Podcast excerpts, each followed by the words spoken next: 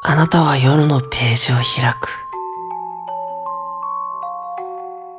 細く白い指先に、うっすら火が灯っていた。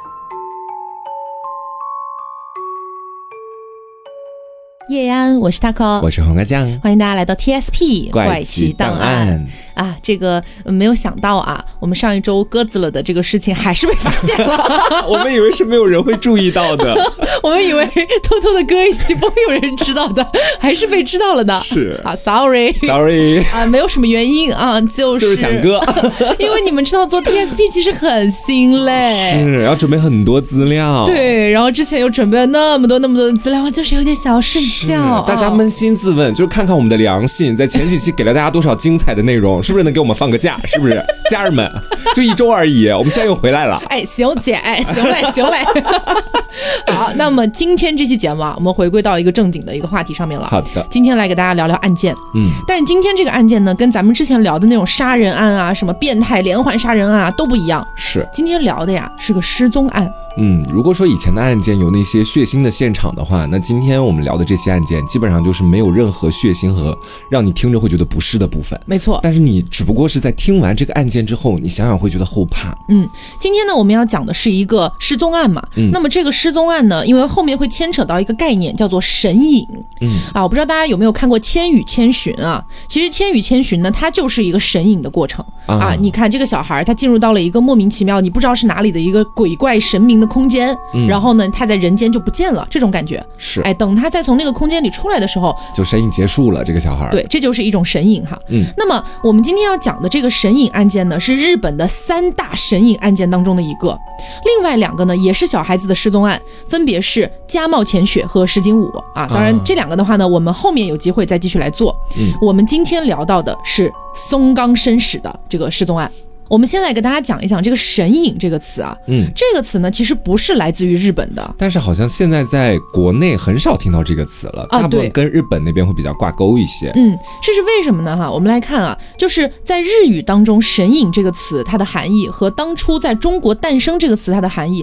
有相同也有不同。嗯，在中文里面呢，“神隐”这个词指的是神幻幽妙，不易窥测。哎，就是这样的一种感完 觉。全听不懂了，假 如哎，怎么中文也听不懂了呢？ 就是说这个呃，深不可测啊，嗯不可预知这种感觉。啊，那另一种解释呢？啊，所谓的神隐指的是被神怪隐藏起来了这个意思。然后还有一种受到了神明或者鬼怪的一个招待，然后从而从人类世界当中消失不明去向了，嗯，有就这么被一个意思。就是被鬼怪拐走了啊是大这概个意样思嗯，在北齐的《刘咒刘子新论》卷三法术当中就有提到，术以神隐成妙，法以明断为功。所以这个时候呢，就是中国其实早就有这个词儿了。嗯，那我们来说日本的这个神隐啊，日本的这个神隐呢，它写作中文是“神隐”这两个字，然后加一个那个片假名“西”，所以它读作卡米卡克西。嗯这个词的意思呢，是被神怪隐藏起来的意思。啊，哎，相当于被诱拐呀、掳掠呀，或者说也是受到了这种神明或者鬼怪的招待，从而行踪不明这样的感觉啊就感觉是在日本那边把这个词语原本的含义缩小了啊。，对。仅仅只是把它用作就是被鬼怪拐走的那种意思在里面。对你就可以理解为，当初在中国的时候，它其实是有狭义的一个含义和广义的一个含义。那日本那边呢，可能只取了狭义的含义啊。明白，那根据民俗学大师柳田国男的一个解说呢，说神隐现象多半发生于儿童。自古以来，每当日本有小孩无端失踪，然后就会聚集起来很多村民去敲锣打鼓，去喊他的名字去寻找。嗯如果已经寻遍了都找不到，便会判定为神隐现象发生了。啊，那么他们会认为呢，这些失踪的小孩应该就是被一些像天狗啊、山怪啊，像我们之前聊的《百鬼》里面的哎，什么鬼魅、妖精之类的给带走了。是我记得我先前的时候做那个百鬼系列嘛，嗯然后有一期我们好像是准备去讲跟天狗相关的故事，嗯我们的百鬼里讲了天狗吗好？像没有。我印象当中是没有，但我们当时有查阅资料，嗯，就发现天狗跟神隐之间有着很大的关系，是的，嗯，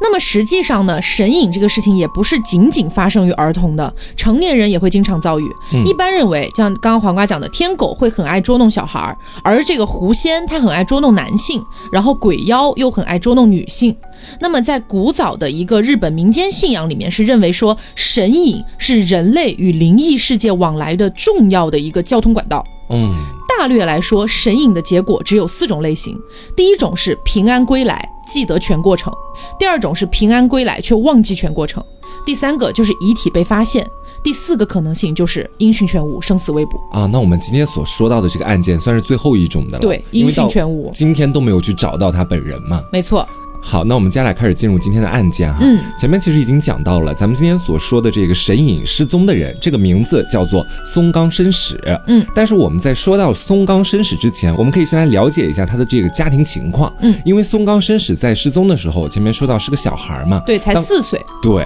所以呢，我们先了解一下他整个家庭的构造是怎么样的，是很有必要的。嗯，松冈伸史的爸爸名字叫做松冈正伸，他的职业呢是一名软件工程师。在我们这个失踪案发生之前呢，松冈先生他是刚从原本的公司里面跳槽出去了，整个的薪水可以说是提了两番。嗯从这一点呢，咱们就可以看出松冈家的条件是挺好的。嗯，然后松冈绅士的妈妈名字叫做松冈圭子，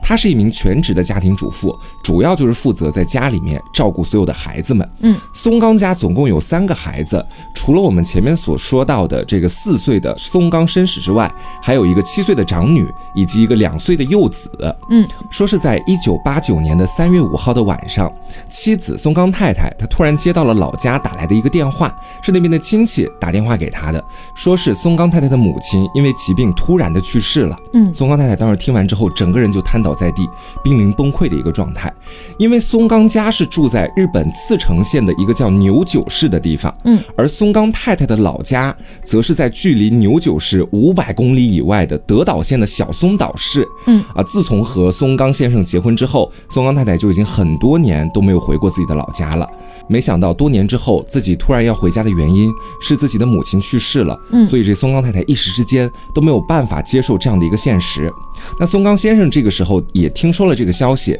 他就一边安慰着自己的妻子，一边向单位请了假，准备第二天就带着妻儿回到丈母娘家去参加那个葬礼。嗯，好，我们时间来到了第二天，三月六号，松冈一家就正式准备出发前往德岛县的这个小松岛市了。在去之前，他们并不知道这次的出行会让他们失去自己的儿子。回到老家之后啊，松冈一家就首先参加了葬礼。嗯，葬礼的仪式参加完之后，就在和现场的亲戚们一起聊天攀谈起来了。刚好说到呢，松冈一家因为来的非常急，所以晚上要住的宾馆还没有选好。嗯，他们就在问周围的亲戚啊，你们是住在这里的，知不知道这周边哪里有宾馆可以去住一下呀？然后其中的一位亲戚呢，就非常热情地说：“哎，你们也别找旅馆了，我家就在这个离这个地方不远的一个地方啊，也有空的房间，你们呢不妨就去我家里面住几天吧。嗯刚好就当做是你们全家的一个家庭旅行。”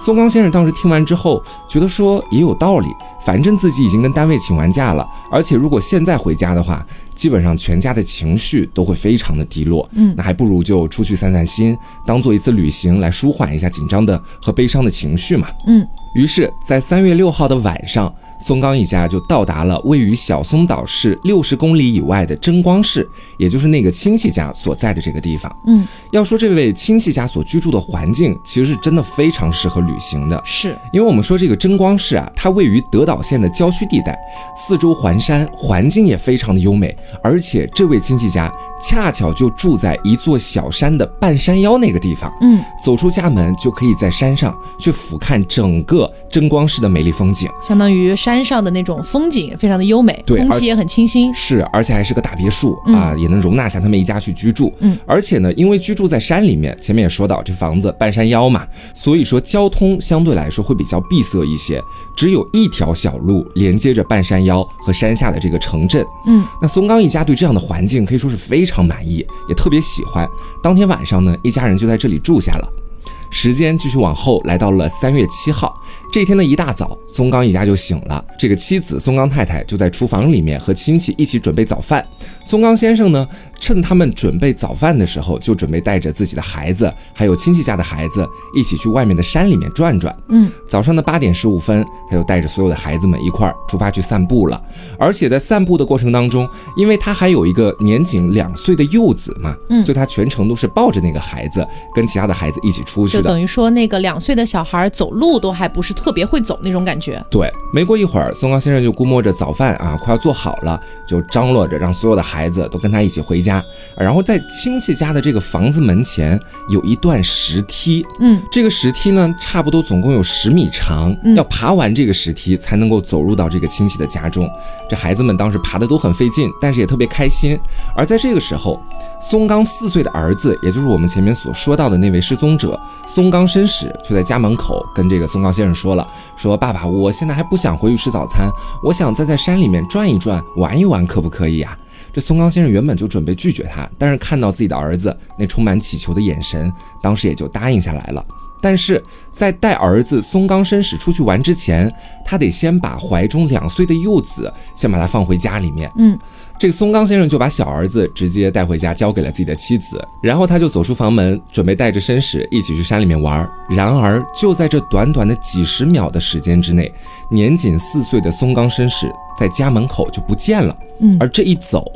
就持续了三十多年，直到今天都没有找到。是，当时看到儿子不见了，松冈先生第一反应就是啊，儿子会不会是等不及了，自己跑出去玩了？但是咱们前面其实有说到，亲戚家门口是有一段长达十米的台阶的，嗯而且每个台阶的单层高度都在三十厘米左右。嗯，对于一个身高只有一米多的四岁小孩来说，要在几十秒的时间之内走完这么多台阶，并且离开，几乎是一件不可能的事情。但当时的松冈先生没想那么多，他也以为是这个松冈绅士只是跑到家旁边的小树林里面去玩了，于是就到这个小树林里面一边找松冈绅士，一边去叫他的名字，但叫了半天都没有反应。松冈绅士就好像人间蒸发了一样。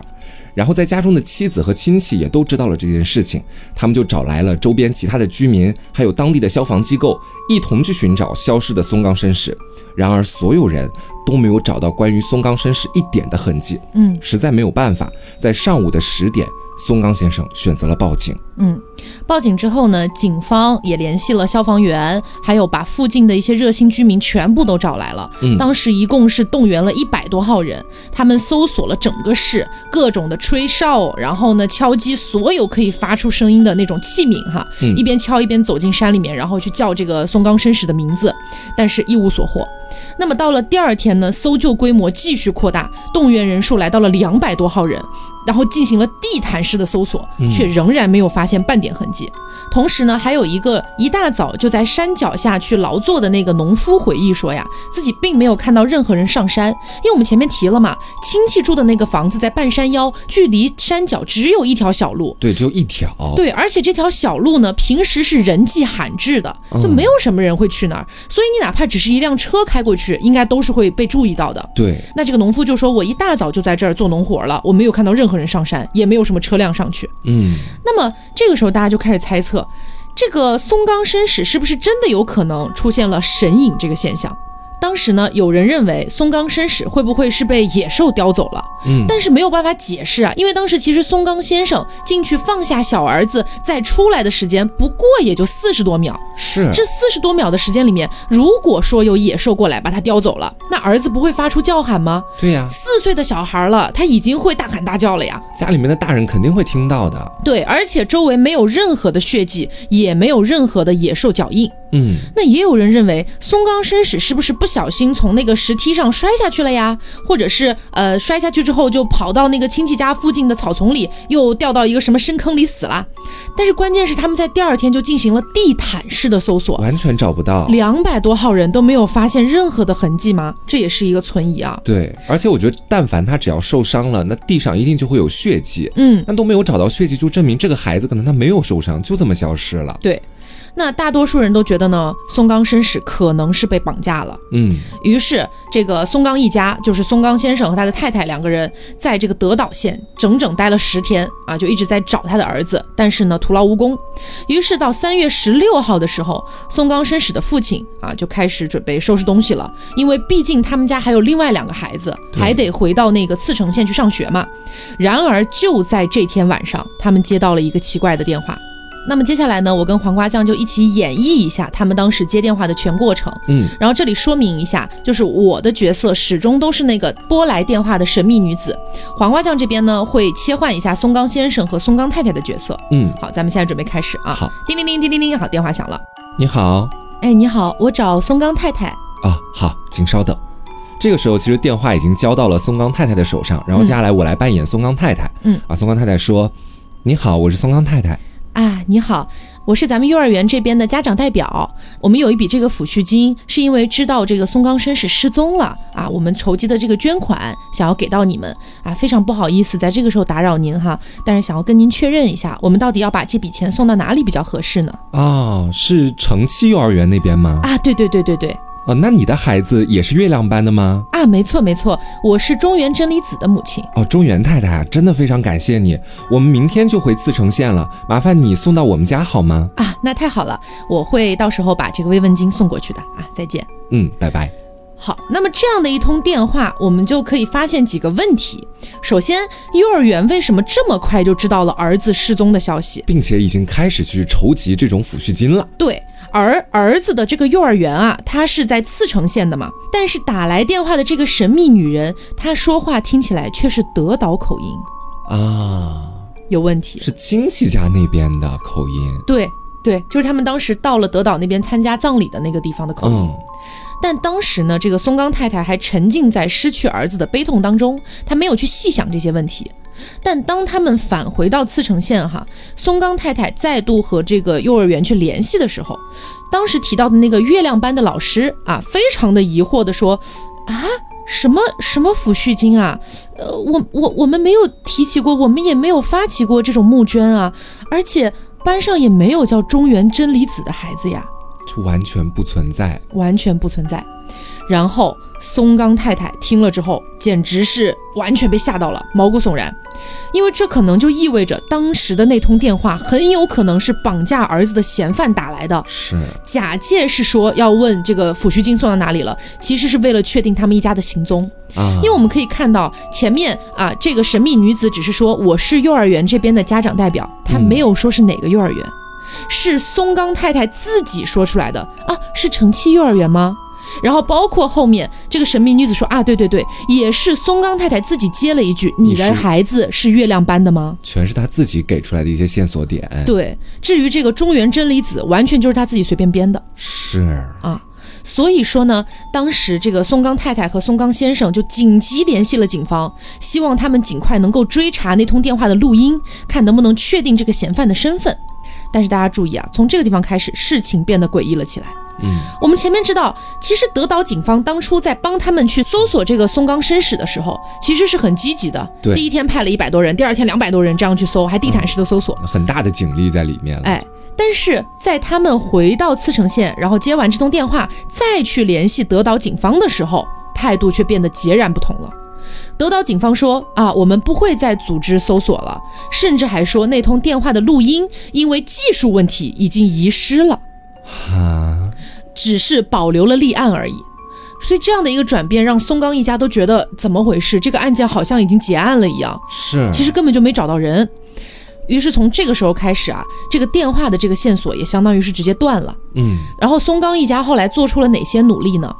松冈正身，也就是松冈家的这个爸爸，他辞去了原本高薪的工作，开始到处打零工。为什么呢？他只是为了听到说哪里哪里又有人提供了疑似目击到生死的一个说辞，他就要马上赶过去。啊，要找自己的孩子。对，然后一家人也联系了几十家媒体去提供孩子的信息，而且还多次出现在电视节目上，恳求这个观众们可以提供儿子的线索。嗯，那么呢，在这陆续的几十年的时间里面，其实有非常非常多人都说自己曾经目击过跟绅士长得很像的男孩子，但是呢，因为体量非常大，而且范围非常的分散，其实有很多都是不可考的。就比如说啊，有个人可能会说，我去年在某个某个地方曾经见到过跟绅士长得很像的孩子，那你去年你怎么调查？嗯，他他说不定已经去了别的地方了，对吧？其实这种情况出现的还蛮频繁的。我们现在做的很多案子，基本上只要那个案子还没告破，嗯就会不断的有人在提供新的线索过来，说我好像见到什么什么了。但是大部分的线索对于案件整体的一个侦破其实是没有太大帮助的。嗯，这里我们可以挑几个所谓的打引号的目击证人，他们说到的一些东西啊，嗯，比如说一九九零年的四月份，有一位德岛县的主妇报警，说自己曾经在市区见到过绅士，然而当时的警方并没有引起重视。啊请注意，这个地方是很可怕的，就是距离绅士失踪也就一年左右的时间。嗯，德岛警方接到这样的报案，他们已经不会引起重视了。才一年，我觉得当时如果见到，也是在情理当中的。对值得警方去好好的勘探一下，看到底是不是有这样的一件事情存在。啊，所以这个地方我们先打个问号，警方到底是怎么回事哈？嗯，然后，一九九零年的十月份，有一位山形市的主妇说，在上山公园的一家商店里见到过绅士，然后松冈一家立刻就在那个地方投放了大量的传单去找人，但是还是一无所获。然后又过了很多年了，过了八年了，一九九八年的四月份，有一个 VCD 店的一个店员说，我自己啊曾经不是当下了啊，是曾经见到过一个长得很像绅士的少年，来店里面买了一张泰坦尼克号的海报。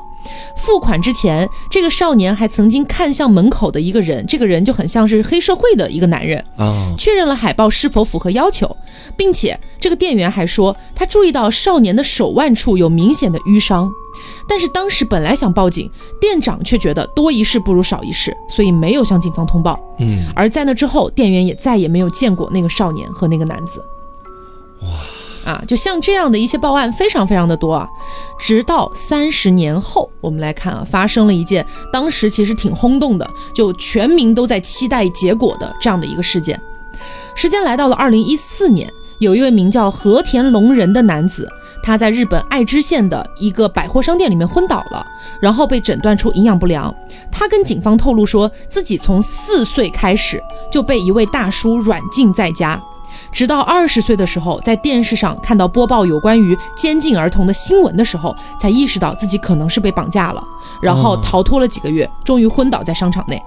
那这个时候我们要注意啊，就是日本电视台是有一档节目的，叫做《紧急公开大搜索》。这个东西呢，有点类似于咱们国内的那种寻亲节目。嗯，于是，在二零一八年的时候，和田龙人登上了这个日本的节目，也就是紧急公开大搜索。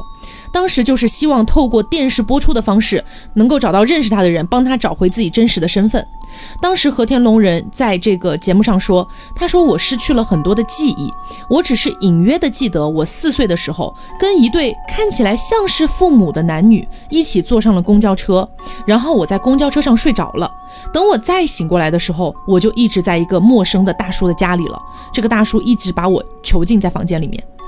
然后他所经历的这种种种经历，是不是让外界会联想到那个一九八九年的松冈绅士失踪案？又是四岁的时候，对，年龄吻合，而且网友们把他们两个人的这个照片去做了对比之后，发现五官非常神似，确实非常像。我去看了，嗯跟那个松冈绅士小时候的照片，可以说感觉就是松冈绅士长大了这种感觉。嗯，所以很快的，松冈一家人也注意到了和田龙人，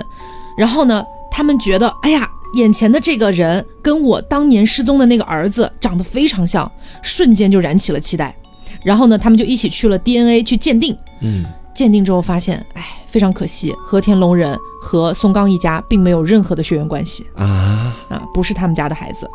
哦，而几天之后呢，和田龙人的父母也找到了警方，说啊，非常抱歉，其实我的儿子这个和田龙人吧，他患有一种罕见的精神疾病，他会丧失部分记忆，然后又填补上错误的记忆，这其实已经是他第二次发病，并且离家出走了。啊，是一场乌龙，，对，所以三十多年过去了，松冈绅士失踪案至今还是没有破的。嗯那么我们这个时候可以来说一下，目前网上最多的一个猜测哈，第一个猜测是松冈绅士被诱拐了，嗯，你觉得这个有可能吗？这个算是我觉得最有可能的，因为其实我在看完整个案件之后，我的第一反应就是绝对是有成年人参与，有一个凶手在那个地方的。嗯，因为一个小孩儿来到了一个陌生的地方，尤其是他知道家里还有个爸爸，马上要带自己出去玩儿，他断断是不可能自己跑开的。嗯从我的认知里面来是这样觉这得的哈。个是可以佐证你的，因为松冈先生他也跟媒体表示过，说自己儿子的性格其实特别乖巧，嗯，不会出现那种随便乱跑的行为的。所以这个案件不管那个人是如何把这孩子拐走的，我觉得是必定有劫持的成分在里面的。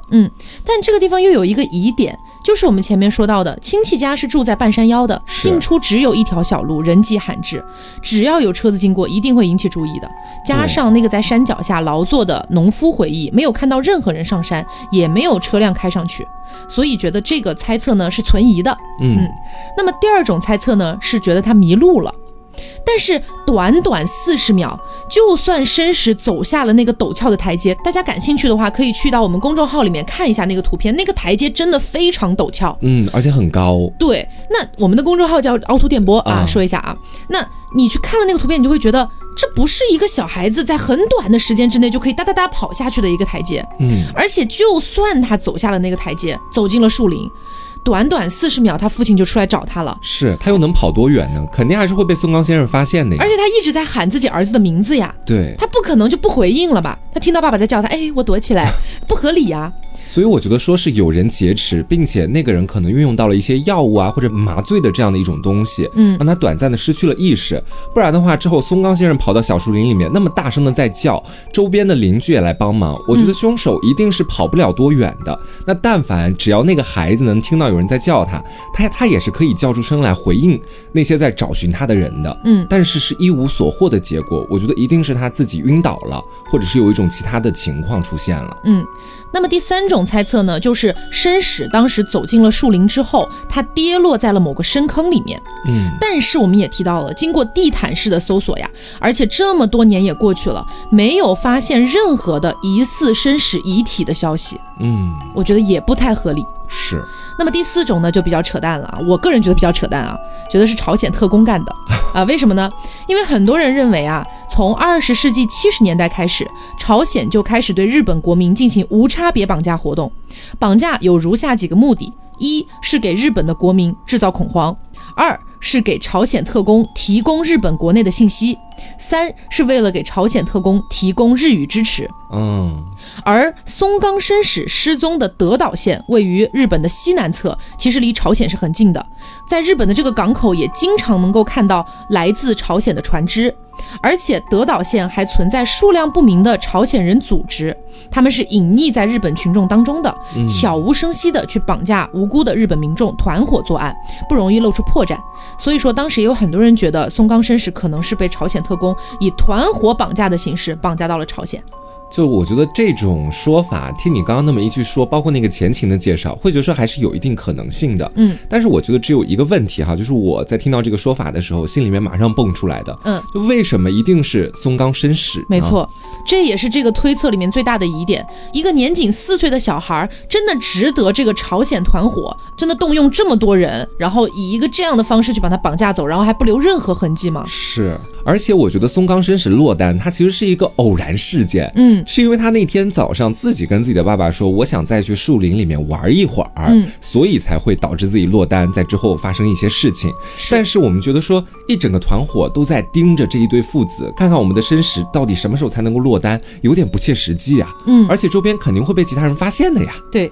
那我们继续来说一下，就整个案件当中出现最大的三个疑点，解释不清楚的三个疑点。第一个疑点是失踪的过程实在太短了，对，短短四十几秒，你要成功的拐走一个会说话、会走路的小孩儿，还会大叫的小孩儿，哎，真的很难。而且更奇怪的就是，凶手没有留下一丁点可疑的痕迹，可以说是作案手法感觉太过完美了，以至于感觉有点诡异。那么是第二个疑点呢，就是那个神秘女子的电话。这个神秘女子到底是谁？是不是真的有一个团伙把这个绅士给拐走了，然后真的派一个人过来打电话刺探一下他们家的行踪？啊，那么第三个疑点就是警方态度的大转变。是到后面怎么会变到那样的一个状态？前面还大费周章的去帮松冈一家去找孩子，后面就直接说，呃，现在只是立案而已了。而且甚至在隔了一年之后，收到了一个主妇的报案，却没有引起任何的重视，这是警方态度的一个大疑点。是。就你如果说他是一直都保持着比较冷漠或者不太管的态度，或许还可以理解一点。嗯，但是正是因为有了这样的一种转变，你才会去想说，会不会是有一股我们仍未猜测到或者仍不知道的神秘力量在左右着警方的态度？嗯，我来说一下我的猜测吧。嗯就这个案子呢，我们只能说从两个方向去猜，一个方向就是玄学角度，一个方向就是科学角度。嗯，我们先说玄学角度啊，就如果说大家真的相信有神隐这样的事情的话，那么我个人觉得啊，他可能真的神隐了，哎，真的被这种神明或者妖怪拐走了。嗯啊，拿到他们的世界里面去招待了啊，这是一种可能性，但是我是觉得可能性不大啊。我觉得咱们现在也是一个科学的社会了，那、是这种感觉。嗯，那我来说一下我的第二个猜测是比较科学的一个方向，但是其实也带了玄学色彩，就是这是一个大胆的推测，这是因为这个案件它实在是悬着三十多年都解不开了，所以我才多出了一个大胆的猜测。大家不要来杠我啊，就是只是我的猜测。对我们今天所发表的所有猜测，大家都别杠，我们每个人都可以就是友好的提出自己的猜测，但不嗯要随意的去评价别人的猜测， 好，我们真的被杠趴了。真的是被杠怕了。好，我的猜测是这样的，我觉得在日本这个地方啊，它其实是存在着很多的神明的嘛，嗯他们会有那种众神的信仰啊，觉得什么东西都可以有一个神明的感觉，呃，而加上他们的各种百鬼文化等等的，我觉得有没有可能啊，在德岛那边其实是有一个邪教组织的，嗯，这个邪教组织呢，可能渗透到了他们当时去的德岛那个地方的方方面面啊，小松岛市，对吧？嗯。然后呢，我的感觉就是借由松冈太太她的母亲去世这个事情，知道要从外面回来啊、呃相当于是外地的一家人，嗯其中还有一个四岁的小男孩儿，他们可能是瞄准了，就是这个四岁的小男孩儿要作为某种祭品或者祭祀的仪式去使用的。嗯所以说，从他们回来开始，到一家人要住到那个半山腰的房子里面去，就那个亲戚的邀约，嗯，以及在山脚下那个农夫说我没有看到有任何人上山，哦再加上整个热心居民跟他们一起去搜索，我觉得都有可能是提前预谋好的，我的天呐，哎，你这个说法真的说的我一身鸡皮疙瘩。有点吓人吧？其实为么？什么会想到这个呢？因为是之前看的那个《遗传厄运》，嗯其实就有种这种意思，就所有人都是那个邪教里的，然后去扮演不同的角色，最后引导这个主人公走进邪教。像在拍一个已经写好剧本的戏一样。没错，哎，其实我自己的猜测，怎么说？我没有想到邪教那么高那么远的一个地方哈。嗯。但是我中间的有一部分思想是我刚刚想到是跟你比较相合的。嗯。我觉得是亲戚那边出问题了。嗯，就是我觉得说他们能够来到这个半山腰的房子，是亲戚发出的邀约吧？嗯，那我我是不是就可以理解为亲戚他或许在一开始的时候就对他们家的这个四岁的孩子有了一些其他的想法？嗯啊，不管是不是邪教，或者说其他的想要把他占为己有或者怎么样的，嗯嗯，我就说。亲戚的思想是我们不知道且无法控制的，那么他就很有可能是主导这个事件的一个主角之一。嗯，那么在那一天早上的时候啊，亲戚可能他一开始心里面就已经啊去盘算好了接下来要如何劫持这个孩子，然后那天早上刚好看到他落单，他们是如何组织的我不知道，但我觉得很有可能就是一个熟人作案的过程。嗯，因为我们但凡去想一想，下面那个农夫是不是邪教，我也不知道。嗯我们假设说那个农夫他就是一个呃局外人，完全的一个目击者，他没有看到这一点，其实就足以证明，我觉得说陌生人侵入的可能性会小一些吧。哦，就是我们现在就是基于说我们要不要相信农夫说的话。对如果相信的话，那农夫可能就不是他们团伙内的人，对只是证明了真的没有人上去，那么就是熟人作案。是。但如果农夫其实是撒谎了的话，那么就有可能是在这个亲戚之外的，也是在他们团伙里的一个人，已经在那里守株待兔了。是，我是真的觉得说咱们俩这个说法应该没有人会 杠吧？我觉得是有很大可能性的。其实，而且我觉得，就是为什么我会想到这个推测呢？就是因为孩子消失真的只有四十秒钟的时间，是这四十秒钟。你要怎么样把一个孩子拐走？就算是黄瓜酱讲的哈，比如说用到了一些什么迷药啊之类的东西，嗯你总得给他有一个捂口鼻的动作吧？是在捂口鼻的那一瞬间，孩子不会发出任何的一些声音吗？啊，所以我觉得很有可能是，比如说，呃，亲戚也好，或者是周围的哪个热心大妈也好，哎，说，哎，我带你出去玩儿吧，哎，去去那边转转。四岁的小孩也是很容易被哄骗的嘛，是所以他可能是在带走的过程当中，然后可能就用到了黄瓜酱说的那种什么迷药啊之类的东西、嗯啊，或者真的更残忍一点，把孩子一棒子打晕了，然后扛着可能去到了某一个就是隐蔽一点的地方。没有被松冈先生当时发现，然后趁着松冈先生继续寻找，到警方到达之前，他可能就把孩子带去了一个封闭式的地方，就嗯没有人能发现的地方。准备偷偷运走。对，那这个东西也能一定程度的去解释为什么警方后面出现了态度的大转变，可能就是因为警方里面说不定也有人就是跟这个邪教有一些什么样的牵 扯，啊，故意的去把这件事情给压它下来了。对，嗯，哎，你现在觉得说，就是这个小孩儿，当然在外面我们前面已经推测出来，可能是有人直接给他劫持走了嘛。嗯你觉得那个劫持，我们俩现在是都站在蓄谋已久上，是吧？嗯嗯嗯都觉得不是临时起意。对，啊，我也是这样 觉得的。嗯，我觉得应该不是临时起意。对，如果是临时起意的话，就四十秒的时间，他不是害怕吗？我觉得说四十秒的时间之内，一定是这个人他先前就已经想好了，我接下来对这个孩子要做什么事情，对并且付诸行动，而且那个手脚是非常的麻利的，嗯而且结合到前面所说的，孩子为什么没有发出任何声音？因为他但凡发出声音，就会被里面的大人听到，嗯，那我觉得就很有可能会是一张熟面孔，嗯会让孩子不会发出那么大的尖叫声，对对对，他可能会先上去问问说，哎，这位叔叔或者阿姨在干什么，或者怎么样了？然后那位大人再进行接下来的一些举动。嗯，是这样的。嗯所以说，整个这个案件到现在都还是没有破的，而且我觉得很有可能也破不了了，因为已经时过境迁太多年。是而且这个松冈绅史啊，他到底有没有长大，可能也是存疑的。啊，因为我们知道这么多年过去了，一直接到的都是各种各样的，说我可能目击到了长得跟他很相似的人，嗯然后也有那种自己冲出来说我有可能是松冈绅史的人，但是最后都不是嘛。所以是说，呃，我觉得这么多年的时间过去了，如果松冈绅史还活着的话，我觉得应该不会一点消息都没有。对，而且我觉得说，如果他能够活到现在，也是一个三十多岁的人了。嗯，我不相信他在四岁的那一年被劫持之后，到现在一直都还处于一个完全被操控、完全被劫持的状态里面。嗯，那他如果活到了现在，那我觉得他一定是有一定的方法了解到自己过往经历的一些事情，嗯包括他的父母可能正在寻找他的。因为其实，在他失踪之后，当时这个事情在日本已经传开了，嗯，包括到现在可能还会被时有提起。我觉得他作为一个在当代生活的一个正常年轻人，只要没有被操控，没有一直被劫持，他很有可能还是会被人找到的。他可能也会尝试自救。对所以，我个人对于松冈绅史的这个存活状态其实是有些存疑的。我也是表示一定的担忧吧。啊、我觉得有很有可能在当年或者没过多久，他就已经离开了人世。是，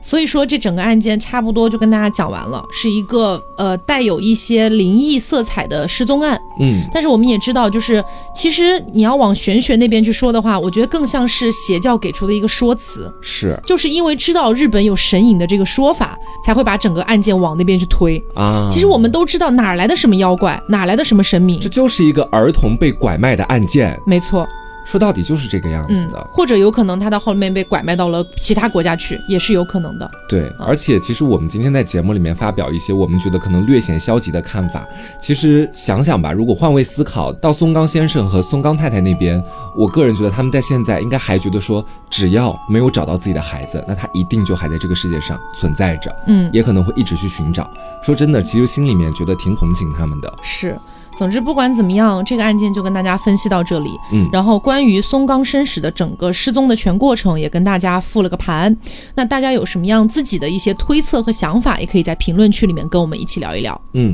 那么后面有机会的话呢，我们也会再继续给大家做日本的三大神隐事件的另外两个，也就是加茂浅雪和石井武的故事。嗯，好，那么今天的节目差不多就是到这里了，我是 taco，我是黄瓜酱，那我们下周再见，拜拜拜